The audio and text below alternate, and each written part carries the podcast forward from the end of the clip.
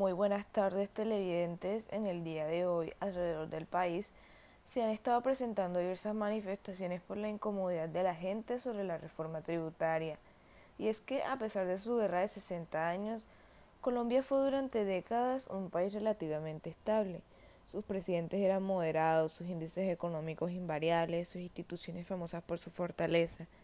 Pero durante los últimos años, esta historia de estabilidad ha ido cambiando y la ola de protestas y violencia política hace casi dos semanas confirmó que Colombia ya no es el mismo país de antes. Por primera vez en décadas, los obreros, campesinos, indígenas y estudiantes se organizaron para protestar al tiempo la caída de la reforma tributaria en medio de una emergencia fiscal. Mostró las grietas en un modelo económico hasta ahora sólido y la capacidad de los políticos para generar confianza y resoluciones parece más limitada que nunca. Al menos 42 personas han muerto, según la Defensoría del Pueblo. Miles han resultado heridos, cientos han pasado días desaparecidos. El país ha visto en vivo y en directo cientos de abusos policiales y unos cuantos tiroteos entre colombianos. A continuación, en una entrevista con la joven María José Gutiérrez López, primero que todo, quisiera hacerle algunas preguntas con respecto a la situación que se está viviendo allá afuera en las calles. ¿Cómo cree usted que afectaría esta reforma tributaria a los colombianos en esta pandemia? Sería un desastre para la economía. La mayoría de los productos tendrían impuestos por los que todos nos veríamos afectados. El IVA aumentaría y contrario a lo que el presidente afirmó, también el precio de los alimentos y productos tecnológicos como computadores y tablets, estas subirán considerablemente de precio. ¿Cuáles cree usted que son las personas o clases sociales más afectadas por esto?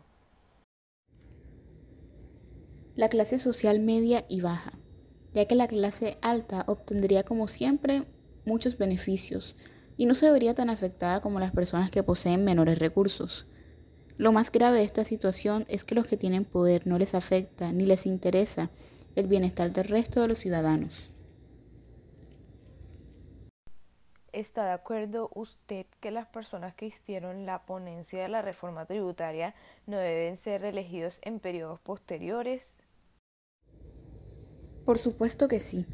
Es que a pesar de que esta protesta deba acabar y si llega un acuerdo, esta lucha no ha terminado, ni mucho menos. Y lo más importante es no votar por las personas que aprobaron proyectos como la reforma tributaria o de la salud, porque eso significaría que estas luchas que se han realizado terminarían en vano. ¿Es la marcha o protesta el inicio hacia una nueva nación? Así es. Creo firmemente que los grandes cambios en el mundo surgieron como resultado de revoluciones tales como la francesa. A pesar de que la situación en su momento fue caótica, dio paso a una mejora de la sociedad.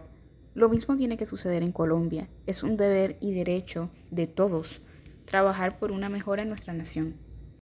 Bueno, muchas gracias por tomarse el tiempo de responder estas preguntas y continuaremos con más información acerca de las marchas y todo lo que está sucediendo alrededor de nuestro país.